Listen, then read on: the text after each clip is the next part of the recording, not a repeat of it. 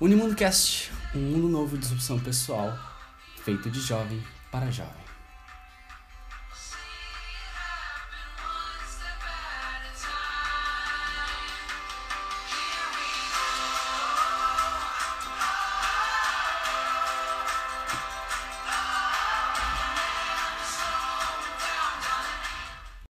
E aí, pessoal, ligado na Unimundo, como vocês estão, jovens, pessoas e não tão jovens também? Sejam muito bem-vindos de volta. Caramba, que massa! Segundo episódio do podcast. Tô muito feliz, finalmente saiu, né? Porque demorou, a gente lançou Sejam Bem-vindos ali e rolou muita coisa nesses desde o dia 7 de setembro até então. Muita coisa bacana rolando, na verdade. A Unimundo participou de um desafio de empreendedorismo aqui em Santa Maria e vencemos ele, cara. Tá se encaminhando para muita, muita coisa massa. Então, de verdade, estou muito animado. Principalmente agora que a gente está lançando mais um episódio. E galera, esse episódio promete. Mas antes, gostaria de já inicialmente fazer meu comprometimento. Que agora que a Unimundo tá engrenando, vai sair episódio toda semana, sem falta, mano. É sério. Vai vir muita coisa da hora e eu sempre vou repetir isso, mas porque tem muita informação massa. E eu não podia não começar com o assunto que eu vou trazer hoje, cara, é sério. Tem um negócio, galera, que não sei se vocês estão ligados, mas assim, provavelmente foi uma das maiores descobertas da história da humanidade. Talvez exagero dizer, mas sem dúvidas é uma das ferramentas mais poderosas existentes hoje para qualquer estudante, pessoa que queira viver uma vida massa e viver uma vida bem, ser extraordinário e fazer as coisas acontecer. É impressionante. Já de longe, isso que eu vou apresentar para vocês hoje, já trouxe mais de 1.500 estudos sobre os relacionados científicos, ou seja, trazendo benefícios disso. E olha só o que, que essa coisa faz. Imagina como uma pílula mágica. Toda vez que você consome ela, você recebe esses benefícios. De acordo com o Washington Post, né, um jornal americano, essa pílula ela é capaz de produzir anticorpos e melhorar todo o seu sistema imunológico. Também trazido pela revista Times, também mostrou que essa pílula reduz a ansiedade e depressão em valores bastante consideráveis. Da mesma forma, ela também é capaz de amenizar dores, porque ela estimula a liberação de uma substância no cérebro que diminui a percepção da própria dor. Outra vantagem dessa pílula é que ela é capaz de reduzir processo de envelhecimento, velho. Olha que foda, mas isso também ela é capaz de fazer Além disso tudo, ela reduz sintomas de pressão alta, né? Muito útil, principalmente depois que a gente ficar velhinho e os riscos de ataque cardíaco acabam aumentando comumente. E também outros estudos mostraram a capacidade que essa pílula, entre aspas, tem de aumentar a massa cerebral e a massa cinzenta, ocasionando um aumento geral na criatividade no raciocínio. Ou seja, é comprovado que isso realmente acontece e é, e é validado pela ciência. E para somar todos esses benefícios que eu comentei, ela ainda te ajuda a se tornar menos reativo a situações estressantes. Ou seja, é, essa habilidade, essa pílula, ela é capaz de te fazer entender melhor situações e ficar mais tranquilo em relação a elas. Ou seja, tudo isso de vantagem. Minimização de dores, redução de depressão e ansiedade, aumento do cérebro, diminui o estresse, aumenta o sistema imunológico, cara. Que foda, né, velho? Onde se compra um negócio desses? pelo amor de Deus. Na verdade, é gratuito. E o mais massa é que você pode ter acesso a ela em qualquer lugar, em qualquer momento. Mas claro, não é uma pílula.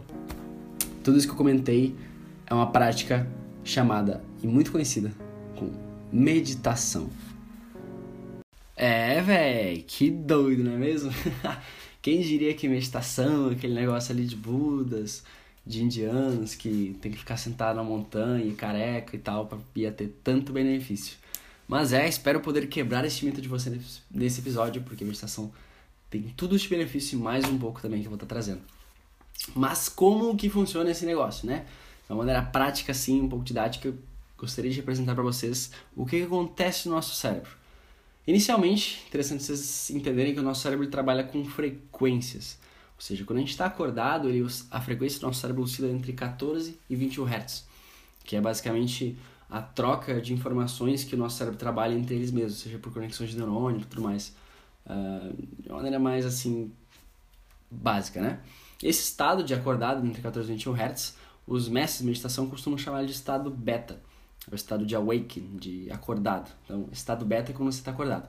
Quando a gente dorme, é interessante uh, ver a diferença, mas a nossa frequência cerebral ela baixa até 3 e 5 Hz, ou seja, é uma diminuição absurda de frequência cerebral e nosso estado consciente e subconsciente muda muito por conta dessa diminuição de frequência. E não sei se vocês sabem disso também, mas durante o sono a gente acaba tendo alguns processos e também a qualidade do sono é muito relativa à frequência que o nosso cérebro está. Então, quanto mais baixo a nossa frequência cerebral, mais a gente está em estado de melhora de sono, maior qualidade, que é chamada de deep sleep, ou seja, o sono mais profundo, é basicamente porque a sua frequência cerebral está mais para baixo. E, enfim, uh, não sei se você sabe, mas o nosso sono ele tem um papel muito importante dentre vários deles, mas um deles é a reciclagem de memórias. É quando você trabalha e reforça aquilo que você aprendeu, você faz um, uma filtragem, ó, oh, isso eu vou lembrar, isso eu vou esquecer, isso é uma memória curta, isso aqui, enfim. Por isso que muitas vezes você acaba esquecendo de algumas coisas porque o seu sono, seu cérebro decidiu não guardar tal coisa e, e ficar com, com esse, essa memória de alguma forma.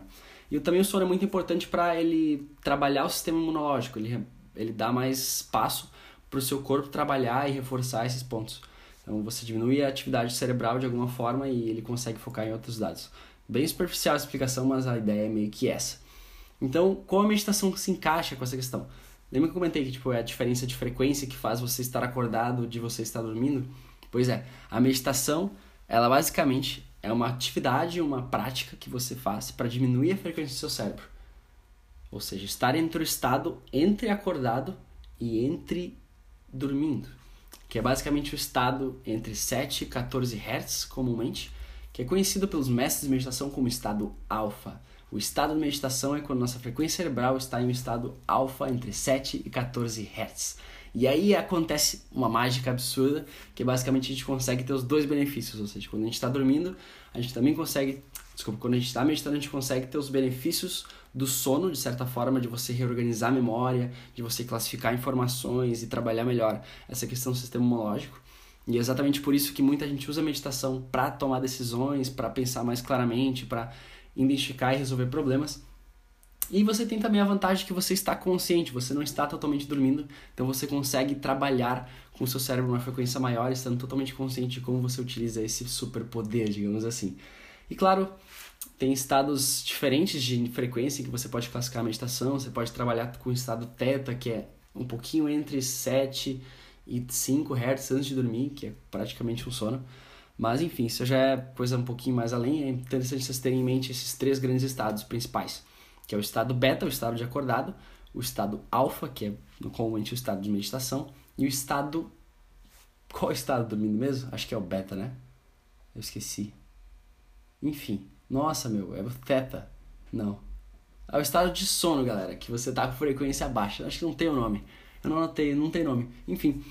Uh, mas, meu, Agora você para e se pergunta, tá, beleza, meditação tem todas essas vantagens, cientificamente aí deu para fazer um sentido, né, de por que, que ela é importante, mas por que que se ela é tão foda assim, o pessoal normalmente não faz, você não conhece muitas pessoas que fazem meditação? Cara, na verdade, eu diria que é mais uma questão cultural. Hoje a gente tem muito essa visão, provavelmente você teve também, quando pensa em meditação, pensa em culturas orientais. A meditação não chegou com todo vapor ainda no ocidente, por mais que já tenha, tenha crescido há alguns anos e tenha crescido disruptivamente esses últimos anos, até com esse boom também digital, e essas ideias têm cada vez atingido mais gente, mas não é algo tão velho assim na mundo ocidental. Inclusive, eu tenho até uns grandes nomes aqui que poderia te dar uma ideia de como a meditação já tem trazido muito alguns reflexos na rotina de grandes pessoas.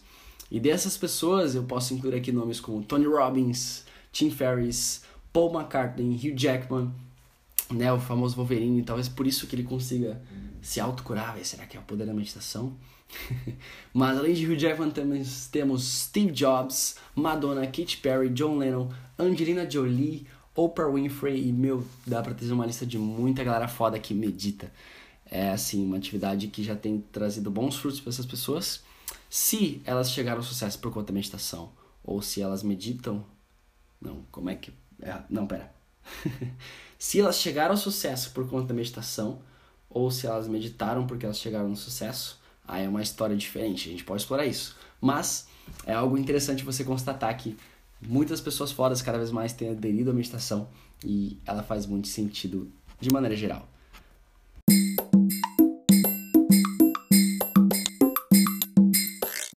Bueno, como vocês podem perceber, eu sou um baita entusiasta de meditação. Eu comecei a praticar em 2016, tive contato aí por algum acaso, não lembro exatamente como foi que ela apareceu, mas lembro de ter assistido, o primeiro contato que eu tive foi uma masterclass em inglês online de meditação, numa empresa de educação aí muito massa. Enfim, acabei tendo contato inicialmente por esse vídeo, acabei explorando mais cursos, lendo mais sobre na internet e fui conhecendo cada vez mais e me aprimorando com o tempo. Uh, por mais que eu não lembre exatamente que situação eu estava quando eu aprendi meditação, eu lembro que eu vivi um momento bastante fodido, complicado. Nossa, fodido é uma palavra muito pesada. Minha mãe, desculpa se você escutou agora, sei que você não gosta quando eu falo essas coisas. Mas enfim, era uma situação bem difícil. Eu estava ali no meu primeiro ano de AESEC, eu tinha acabado de assumir um time como, como líder, era líder de um projeto. E eu lembro, nossa, assim, com um piada de 18 anos, recém entrando na faculdade, já de cara, assim, a gente tinha uma das metas gigantescas, uma cobrança enorme, uma responsabilidade bastante grande. E ali eu já estava perdendo foco da universidade, já não estava mais conseguindo conciliar muito bem as coisas, enfim. Tava uma bagunça a minha vida, eu me sentia muito lotado de coisas para fazer e não conseguia realmente trabalhar bem tudo como eu queria. E aí a meditação entrou nesse cenário assim, e de cara eu consegui sentir uns benefícios absurdos com as práticas mais básicas da meditação. Eu digo assim, dos três principais benefícios que eu tive naquele momento e tenho até hoje com a meditação. Um inicialmente é o foco.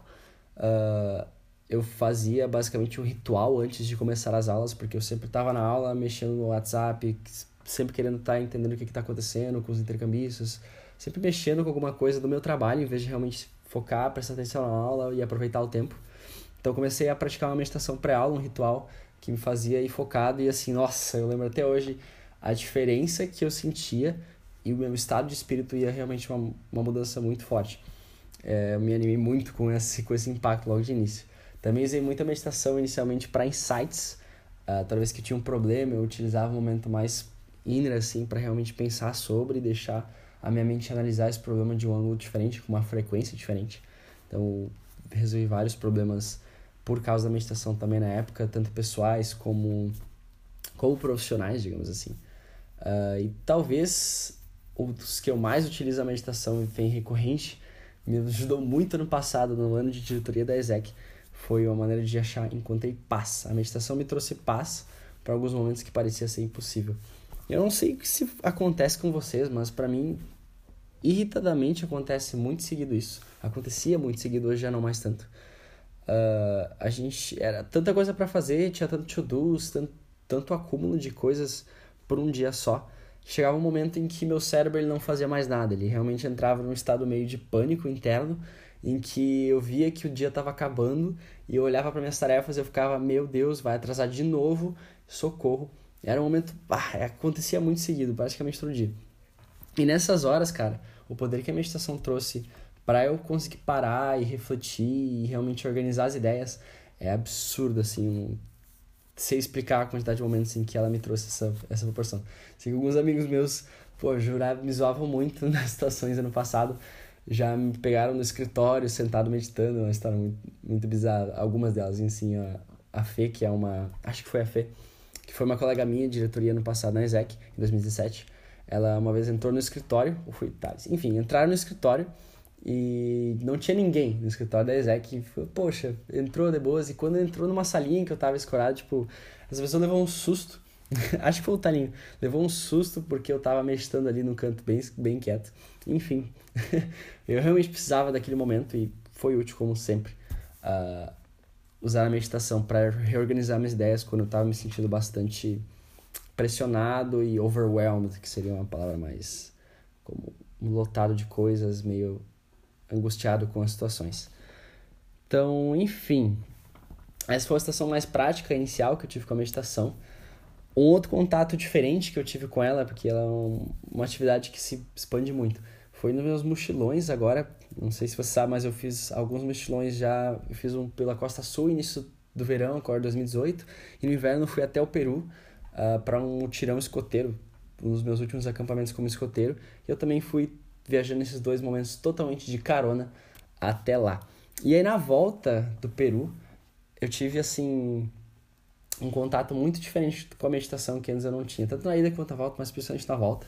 Nesse meio caminho da, da viagem, eu estava lendo um livro chamado Autobiografia de um Yogi, que basicamente conta a trajetória e a crescência de um, de um mestre yogi, como ele cresceu no mundo oriental e teve contato com santos yogis da, da região deles. E é impressionante como ele relata uh, o poder que a meditação trazia para esses sábios e como eles conseguiam até ter poderes como sobre-humanos de uma certa forma. É um livro assim excepcional e traz toda uma mentalidade oriental sobre a meditação. E o que mais chamou a atenção nesse livro foi porque eu comprei e quis ler esse livro, é que foi é o livro favorito da vida do Steve Jobs. Ele quando boatos, acho que aconteceu isso mesmo, quando ele foi, quando ele morreu, o último pedido dele foi que dessem esse livro para as pessoas que frequentaram o seu a sua seu funeral, né? Então, é um livro que ele sempre trazia com ele no tablet. Basicamente, reli li várias vezes, até comentei Steve Jobs foi uma das pessoas que meditava diariamente. Ele foi, passou um tempo também em monges, em templos da Índia, aí que ele teve maior contato com essa filosofia também. Enfim, acabei me interessando por isso, pô, deve ter uma história legal, né? Se o Steve Jobs prezava tanto por um livro assim. E realmente foi um livro absurdamente incrível. E quando eu li essas experiências e via como eles conectavam a meditação com Deus e com toda uma forma mais transcendental que eu usava antes da meditação para focar em produtividade. Ali tive um contato diferente com a meditação e no mochilão comecei a praticar mais dessa forma voltada para conexões, energia e tudo mais. E o resultado, gente, é chega a ser absurdo e até um pouco chocante. Uh, lembro logo de estar saindo do Peru. Eu tinha cerca de 50 reais e para chegar até o Brasil. Isso eu tava em Cusco. Chegar até o Brasil por 50 reais, a minha ideia era ir até a Bolívia ali. E com esses 50 reais, por mais bizarro que pareça, eu cheguei no Brasil com 80 reais. eu sei. Basicamente porque no meio do caminho eu encontrei pessoas, e no momento eu pedi dinheiro, nenhum momento mesmo, mas eu encontrei pessoas que se simpatizaram com a minha história e com a minha causa e me ajudaram de várias formas, seja com carona, com comida, até mesmo com dinheiro. Então eu consegui viajar por dois países, chegar até o Brasil de volta, uh, lucrando, digamos assim, numa palavra meio feia para isso, mas sempre sem gastar nada e, e até voltando com um pouco mais de dinheiro, porque as pessoas se conectaram comigo de uma forma que antes eu nunca tinha imaginado. E eu atribuo isso muito para o que eu consegui desenvolver com a meditação, porque eu não achei uma outra explicação para tanta coisa legal acontecer na volta comparado com as coisas que aconteceram na ida, assim, foi um pouco diferente. Mas enfim, e uma história que eu gosto de repetir muito é na rodoviária de La não, La Paz não. Santa Cruz, na Bolívia. Santa Cruz de la... Santa Cruz de la Sierra, acho que é o nome. Não lembro. É... Tava em Santa Cruz. E eu lembro de que naquele momento, naquele dia, tinha dado muita coisa certa até então, mas quando eu cheguei lá, tava dando muita coisa errada. Eu tentava, tipo, lá na Bolívia você tem que pagar pra tudo. Você tem que pagar pra usar banheiro, você tem que pagar pra conseguir tomar, pra carregar o celular e tudo mais. E eu tava, né, tipo, budget mínimo ali, eu não vou gastar com essas coisas tão básicas assim. E só que eu tava, tipo, pedindo ajuda pro pessoal ali na rodoviária e a galera tava muito fechada, mano. Eles simplesmente não me, não me escutavam, ou meio que desviavam, ou não me ajudavam de alguma forma. Enfim, não foi uma, uma experiência muito legal ali inicialmente. E aí, beleza, decidi ir para um canto mais isolado na rodoviária e meditei. Um ritual aí básico que eu fazia durante toda a viagem que eu tinha feito. E nesse meio tempo também, contextualizando, eu tava com o dedo bem inchado, assim. Ele tava com com pus, tinha dado uma, acho que foi uma encravada que aconteceu, e estava incomodando já há um tempo, desde o final do acampamento, já quase uma semana. E aquele negócio não sarava, eu sou muito fresco para esse tipo de coisa assim, eu tenho medo de, de, de sofrer, de ter dor. então eu não conseguia apertar e tirar aquele pulso do dedo. Então, velho, eu meditei e pensei, mano, será que isso aí me ajuda de alguma forma? Vou meditar para que esse dedo sare e para que eu consiga aumentar as conexões com as pessoas e eu, né, tenha sorte, porque no outro dia já era meu aniversário, enfim, ia rolar muito, queria acontecer muita coisa legal e eu chegasse até o Brasil. E, velho, que bizarro, mas eu saí da meditação, foi uma meditação muito bacana, por inclusive, e assim que eu botei a mochila nas minhas costas, o meu dedo ele prendeu na alça da mochila e estourou o pus, velho. Olha que doido. Estourou o pus e deu três dias meu dedo tava praticamente novo. Ele passou quase mais de uma semana totalmente ferrado, Até que eu decidi realmente focalizar e melhorar aquilo e aconteceu assim, quase que instantaneamente. E pra deixar mais maluco ainda, saindo da, da meditação, logo eu encontro um, um espaço, assim, uma lancheria lá em cima, meio isoladinha. Eu entro ali, tinha dois caras conversando, né? Uma mulher ali. Eu perguntei se eu podia conectar o meu celular e carregar. Até então eu tinha sido cobrado em todos os lugares que eu tinha pedido. E, meu, ela além de deixar eu conectar meu telefone na tomada para eu carregar, ela ainda me oferece um carregador, mano. Olha que doido. me oferece carregador de fato eu utilizei, eu pude carregar meu Kindle e o meu celular ao mesmo tempo, foi maravilhoso.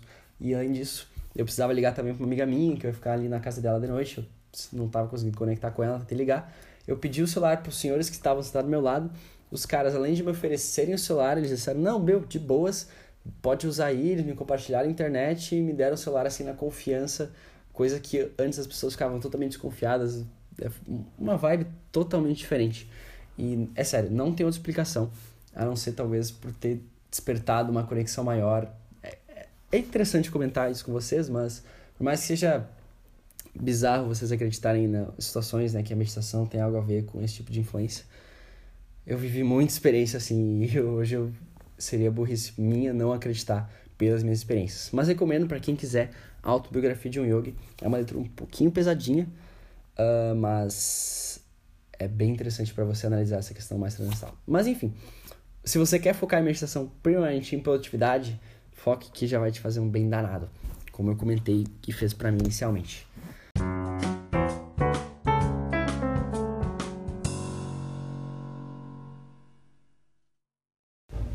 Bueno, chicas e chicos, espero que com minhas histórias e um pouquinho de base científica eu tenha trazido uma pitadinha ou menos de interesse de vocês para começar a meditar. Entendo se vocês ainda se sentem um pouco céticos ou um pouco receosos com a prática. Mas, de verdade, se vocês chegaram até aqui e pensaram, bah, meu, até que esse paz pode dar certo ou pode ser legal, deem uma tentada. O que eu quero, vou tentar trazer uma maneira prática de como vocês podem começar e realmente sentir o efeito inicial de o que a meditação pode trazer para vocês.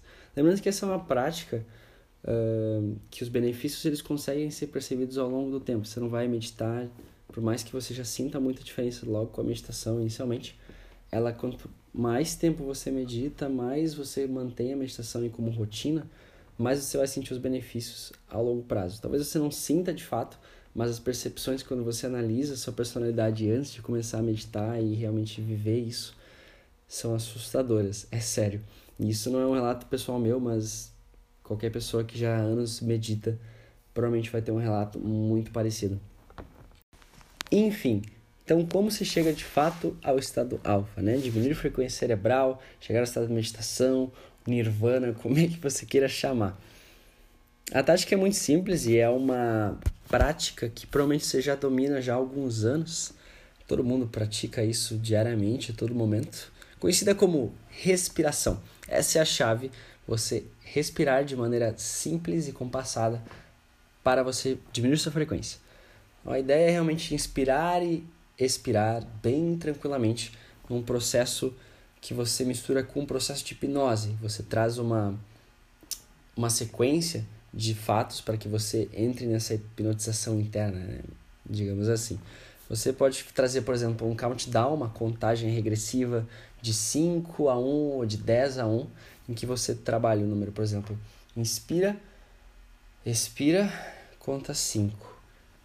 Mesmo processo, vai até 4, 3, 2 e no 1. Você tem que já estar tipo, num estado mais relaxado, então com o tempo você vai dando essa importância para que quanto mais chegue perto do número você está chegando nesse estado.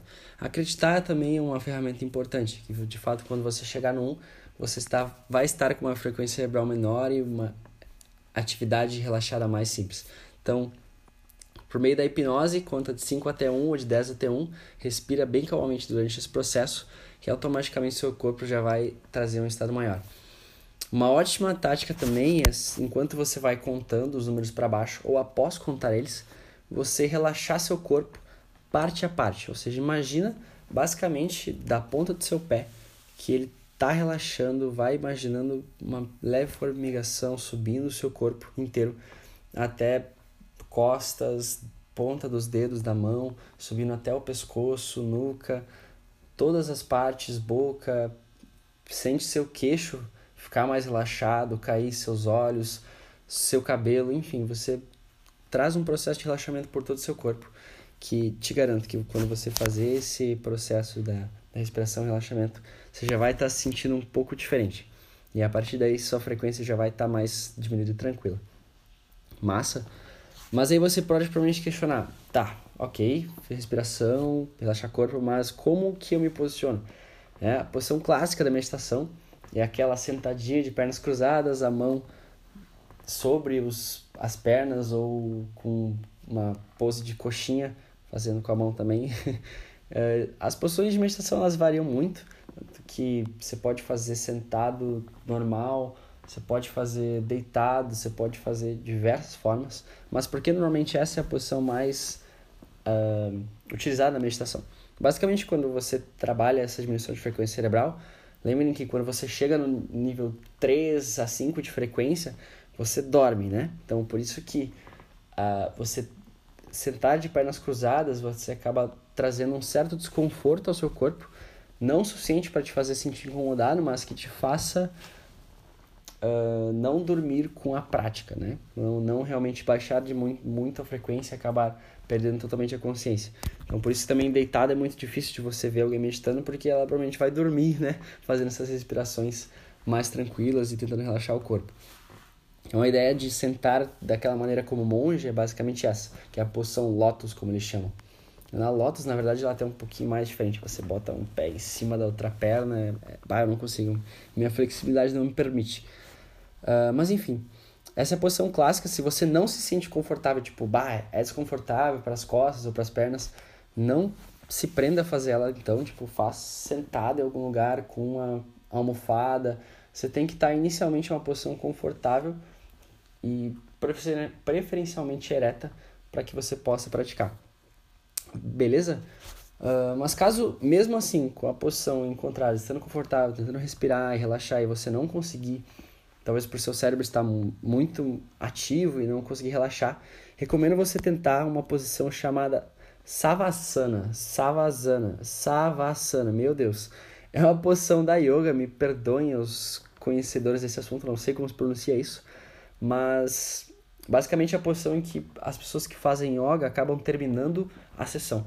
É você deitar em algum local confortável e em vez de deitar retinho, você abre um pouco as suas pernas e um pouco os seus braços, deixa como se estivessem recebendo uma oferenda de Deus e abre as palmas da mão. É, é basicamente isso. Você senta, deita na verdade, totalmente aberto, um pouco espaçado as pernas e as mãos e como se estivesse recebendo algo de cima. É uma posição bem interessante e o mais legal nela é que quando você respira assim bem devagar, você consegue sentir o seu peito subindo e descendo é uma posição assim, tiro e pedra, você facilmente entra no estado mais relaxado, diminui frequência e, nossa, é impressionante. Então, até quando você não consegue relaxar muito, é legal até você começar a sua meditação em, em Savasana e depois entrar e sentar e cruzar as pernas. Então, recomendo aí para quem não está conseguindo muito bem inicialmente uh, entrar no estado alfa, praticar por Savasana. O risco, claro, é sempre que você pode talvez dormir fazendo isso. Hum, bem, enfim. Mas aí, beleza, né? Chegamos ao estado alfa, com a posição e tal. Mas o que de fato você faz no estado alfa? E aí, existe. Aí que entra talvez um dos maiores mitos da meditação, já propagados, que é ridículo, mas enfim. Que é que a gente tem que agora trabalhar para esvaziar a mente. Cara, se você tentar esvaziar sua mente na meditação, uma que você não vai conseguir. Mas a segunda é que, velho, por quê, né? Por que não aproveitar esse momento de lucidez, de memória de organização cerebral para pensar em algo legal e trabalhar bem com seus sentimentos ou de alguma forma positiva? Então, não tem como você trabalhar para esvaziar sua mente, até porque a mente é como um macaquinho que fica pulando de pensamento em pensamento. É tentar combater isso vai só te dar estresse, não vai conseguir meditar para nada. Mas as possibilidades no geral de como você pode utilizar seu estado alfa para meditar são infinitos. Você pode praticamente utilizar isso como se fosse um universo seu e aí vai de sua criatividade.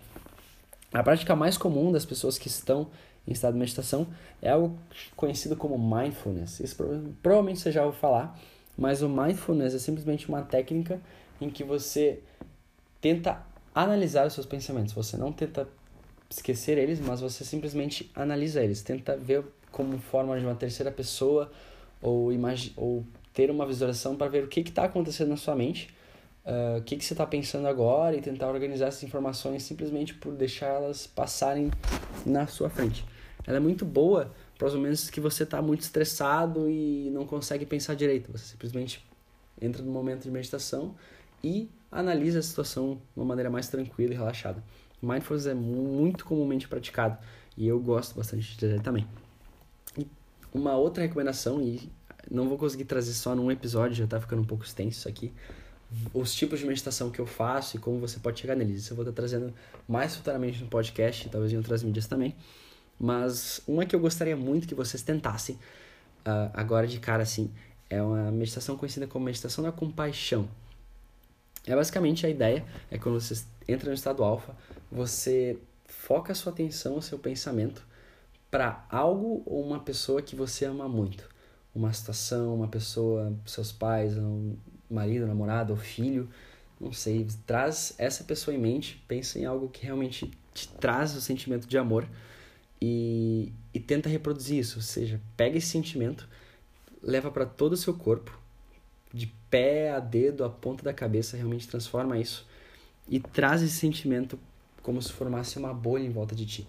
E a partir disso você expande essa bolha, tentando abranger as pessoas que estão em volta de ti, a sua cidade, a sua universidade, para fora talvez o estado, país, e até que você consiga englobar o mundo inteiro. Ou seja, sinta todo o seu amor e esse sentimento de bom, passando isso para as pessoas e você conseguindo colher boas coisas das pessoas também. É uma prática muito, muito interessante. Ela traz um sentimento bastante bom, então recomendo e vocês vão sentir bastante coisa quando conseguir ter esse contato. Só o fato de pensar na pessoa que você ama e transformar esse sentimento em, em um flow todo pro seu corpo já é algo muito extraordinário. Mas enfim, gente, por esse episódio eu gostaria de ficar por aqui. Já me estendi bastante. Então, uh, só relembrando aqui, né, de o que, que vocês precisam fazer para começar a meditar. E eu peço mesmo que vocês marquem em algum horário na sua agenda agora, hoje mesmo, para tirar cinco minutinhos, ok? Então, encontre uma posição confortável, pode ser sentado ou deitado, ou na posição de Savasana, esse nome doido aí. Trabalhe respiração, ou seja, respire e inspire bem lentamente, contando de 5 até 1 um, com uma forma de contagem regressiva. E quando você chegar no 1, um, você imagina que você de fato atingiu o estado alfa, o estado de meditação, e relaxa todo o seu corpo, indo da ponta do pé, subindo como se estivesse formigando até o pescoço, a boca, os olhos e tudo mais. E a partir disso, você nesse estado, você trabalha para analisar os seus pensamentos por meio de mindfulness e aí trabalha atividade de compaixão, ou seja, foca um momento, uma pessoa que te dê e te remete ao sentimento de amor e de compaixão e expanda isso para o mundo inteiro também sentir essa conexão que você está sentindo agora. Incrível! Muito obrigado mesmo por ter escutado até aqui. Se tiver algum feedback, alguma sugestão, alguma dúvida, qualquer coisa, você pode seguir a gente no Instagram, é Unimundo, e perguntar por lá mesmo que a gente vai estar respondendo, ou até mesmo pelo Facebook, que é UnimundoCast. A gente vai estar, de fato, gostando muito de responder e conversar sobre qualquer dúvida que vocês tenham. Mais episódios de meditação vão estar vindo, mais temáticas, maneiras que você pode utilizar, principalmente para estudos, né? Esse foi um episódio mais introdutório, mas você está trazendo meditações de como o universitário pode utilizar isso para tirar notas maiores, focar melhor nas aulas e muita coisa que você pode explorar com isso. E por hoje é só. De novo, muito obrigado por sua audiência e uma ótima semana.